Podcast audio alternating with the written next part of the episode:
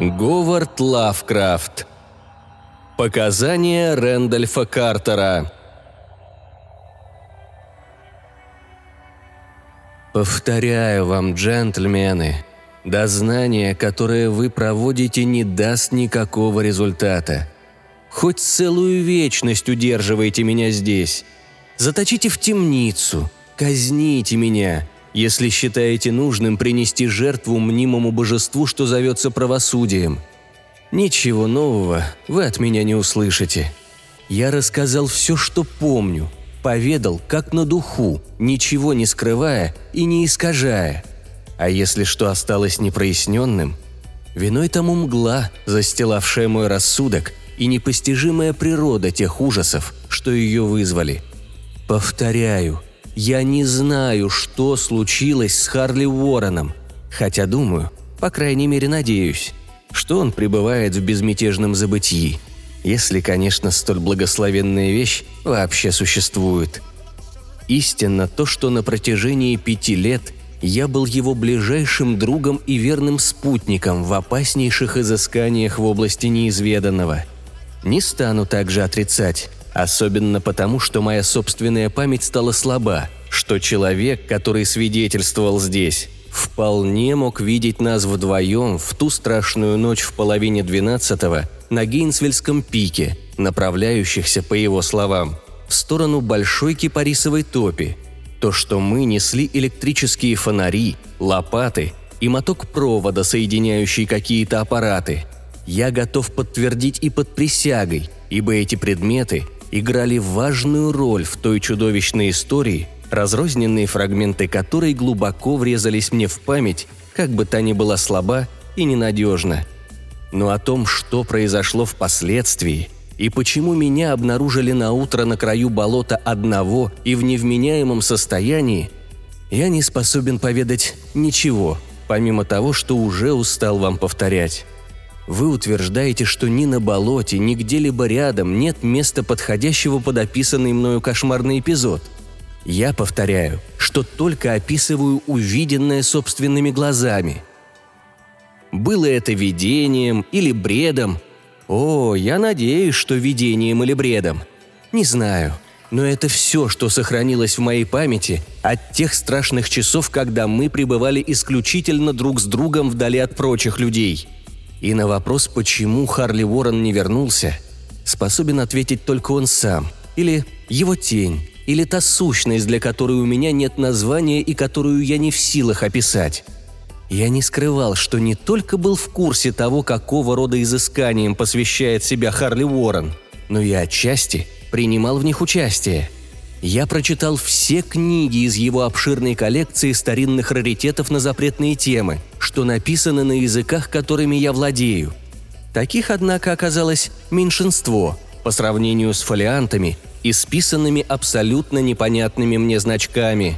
Большая часть из них, насколько я могу судить, были арабскими, но та вдохновленная нечистой силой книга, что привела к чудовищной развязке, он унес ее с собой в кармане, была написана знаками, подобных которым я нигде и никогда не встречал – Ворон же ни за что не соглашался открыть мне, о чем она. Что же касается характера наших студий, могу лишь повторить, что теперь уже не вполне это представляю. И, говоря откровенно, даже рад своей забывчивости, потому что в целом они были жутковаты, и я принимал участие скорее сделанным энтузиазмом, нежели с искренним интересом.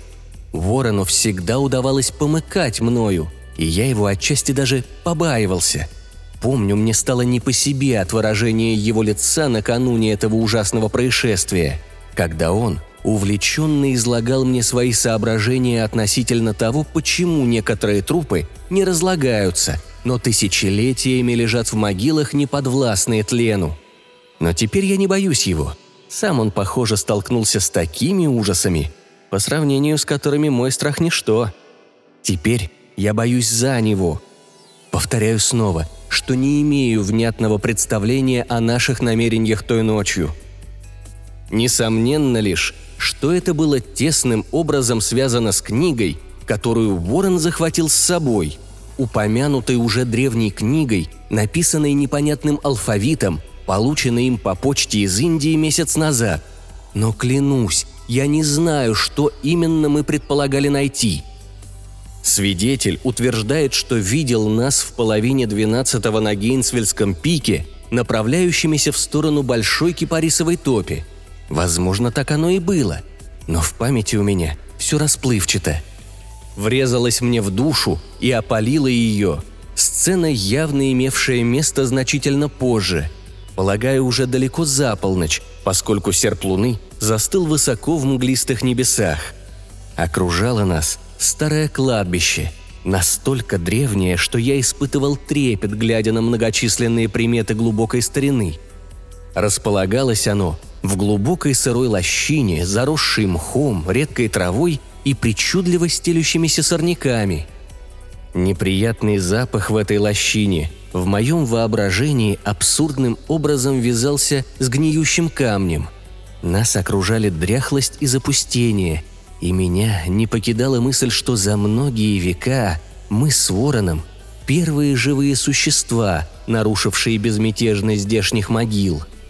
Бледная, ущербная луна тускло проглядывала над краем ложбины, сквозь нездоровые испарения, струившиеся, казалось, из каких-то невидимых катакомб, и в ее слабом свете я различал зловещие очертания древних плит, урн, кинотафов и фасадов мавзолеев. Все это было разрушающимся, поросшим мхом, потемневшим от времени и наполовину скрытым в буйно разросшейся вредоносной растительности. Мое первое яркое впечатление от этого чудовищного некрополя. Мы с Вороном остановились возле какой-то древнего вида гробницы и скинули на землю то, что принесли с собой. Возле меня лежали две лопаты и электрический фонарь, а возле моего спутника точно такой же фонарь и переносные телефонные аппараты. Мы не проронили ни слова. И место, и наша цель были нам, похоже, хорошо известны – и, не теряя времени, взялись за лопаты и принялись чищать траву, сорняки и налипшую землю с древнего плоского надгробья. Расчистив крышу склепа, составленную из трех тяжелых гранитных плит, мы чуть отошли назад, посмотреть со стороны на представшую нам картину. А Уоррен, похоже, делал в уме какие-то прикидки. Вернувшись к гробнице, он, орудуя лопатой как рычагом, попытался приподнять плиту, ближайшую к груди камней, которая, должно быть, в свое время представляла собой памятник. Не преуспев в этом, он жестом позвал меня на помощь. Совместными усилиями мы расшатали каменный блок, приподняли его и поставили на торец. На месте удаленной плиты зиял черный провал, из которого хлынули настолько тошнотворные миазмы, что мы в ужасе отпрянули. Спустя некоторое время, когда испарения стали менее густыми, мы снова приблизились к яме. Наши фонари осветили верхние ступени, сочащиеся какой-то мерзкой подземной сукровицей, каменной лестницы, ограниченные по сторонам влажными стенами с налетом селитры. Именно тогда прозвучали первые сохранившиеся в моей памяти слова – их произнес ворон, обращаясь ко мне. И голос его, несмотря на кошмарную обстановку, был таким же спокойным, как всегда.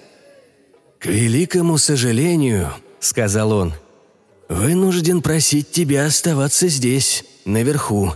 Было бы преступлением с моей стороны позволить человеку с такими слабыми нервами, как у тебя, спуститься туда. Ты не можешь даже вообразить, несмотря на все прочитанное и услышанное от меня, что суждено увидеть и совершить мне. Это дьявольская миссия, Картер.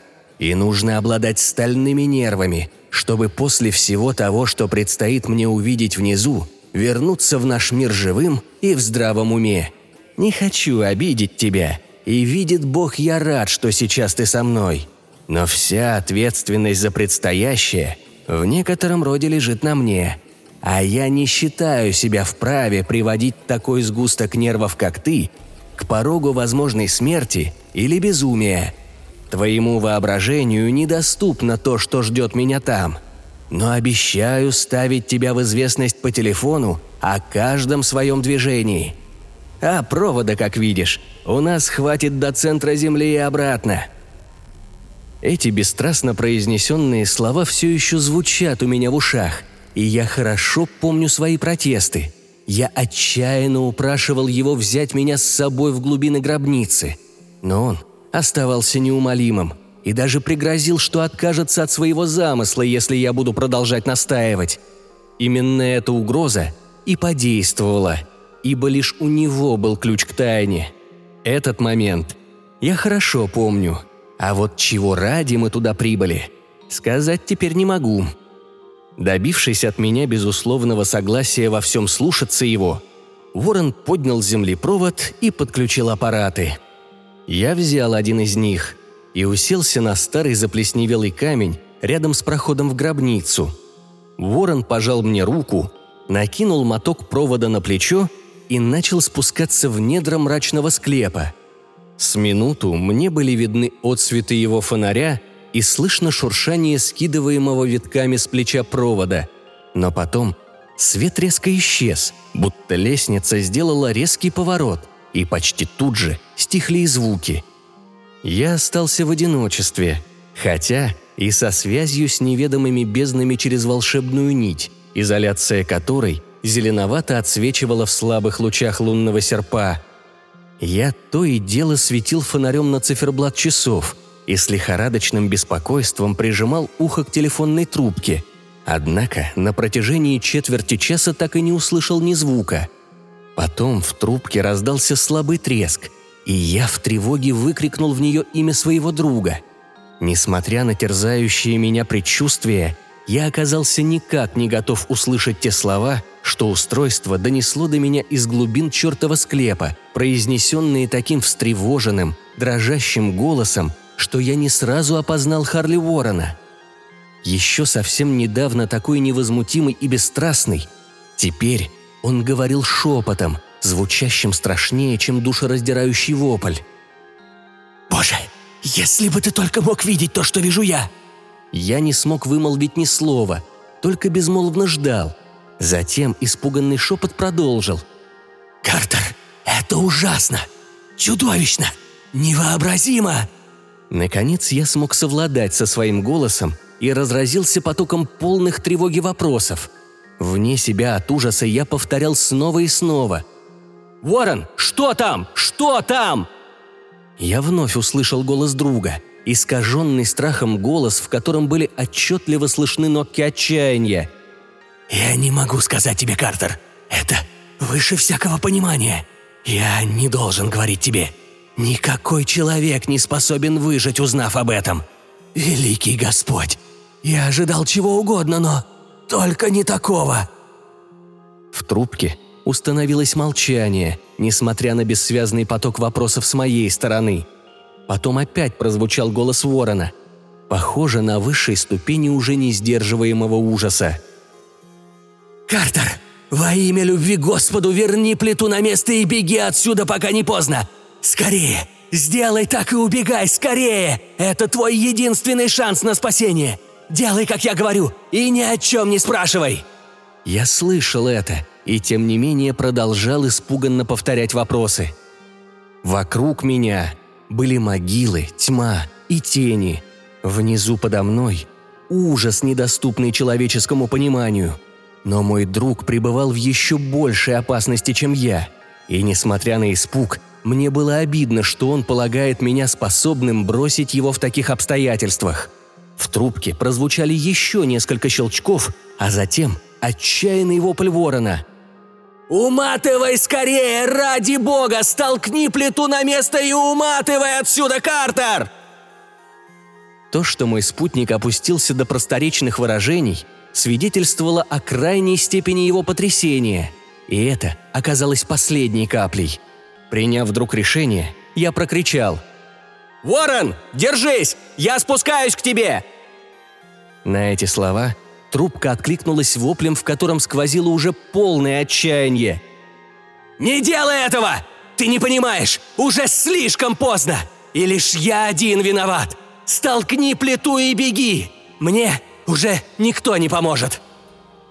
Тон ворона опять изменился, сделался мягче. В нем стало слышна горечь безнадеги, но при этом ясно звучала тревога за мою судьбу.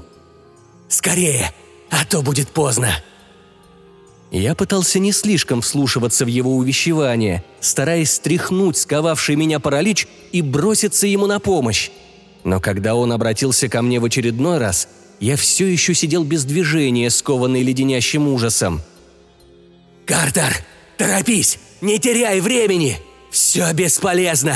Тебе нужно уходить! Лучше я один, чем мы оба! Плиту!»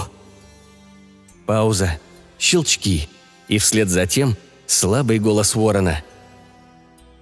«Почти все кончено. Не продлевай этого. Завали вход на чертову лестницу и беги со всех ног. Ты зря теряешь время. Прощай, Картер.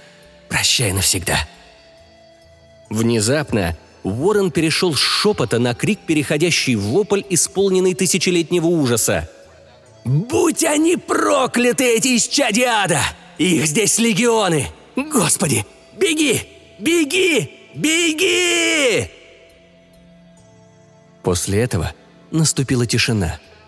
Бог знает, сколько тысячелетий я просидел ошеломленный, бормоча, взывая и выкрикивая в телефонную трубку. Уходило тысячелетие за тысячелетием, а я все сидел и шептал, звал, кричал и вопил. «Уоррен! Уоррен! Ответь мне! Ты все еще здесь?» А потом на меня обрушился ужас, явившийся апофеозом всего происшедшего. Немыслимый, невообразимый и почти необъяснимый. Я уже сказал, что, казалось, многие тысячелетия миновали с тех пор, как Ворон выкрикнул последнее отчаянное предупреждение. И с тех пор лишь мои крики нарушали гробовую тишину. Однако спустя все это время в трубке снова раздались щелчки, и я весь обратился вслух. «Ворон, ты здесь?» – снова позвал я. Но в ответ мой рассудок накрыло беспроглядной мглой. Я даже не пытаюсь дать себе отчет о том, что именно имею в виду, джентльмены, и не решаюсь как-то описать это, ибо первые же услышанные мною слова лишили меня чувств и привели к тому провалу в памяти, что продолжается вплоть до момента моего пробуждения в больнице.